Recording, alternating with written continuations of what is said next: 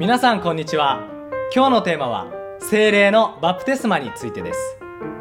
御霊の賜物は9つありその働きは教会に与えられています。そして教会の各機関であるお一人お一人を通して表されます。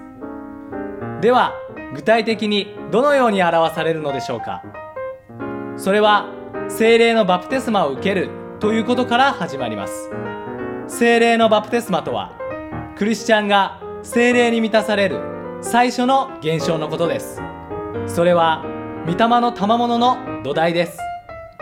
ですから精霊のバプテスマの体験がなければ賜物の働きはありません。この精霊のバプテスマは大きな祝福であり力です。聖書では精霊のバプテスマを受けた弟子たちを通し印と不思議の技が起こりました。その結果多くの人々が救われ教会が大きく成長したことが書かれています。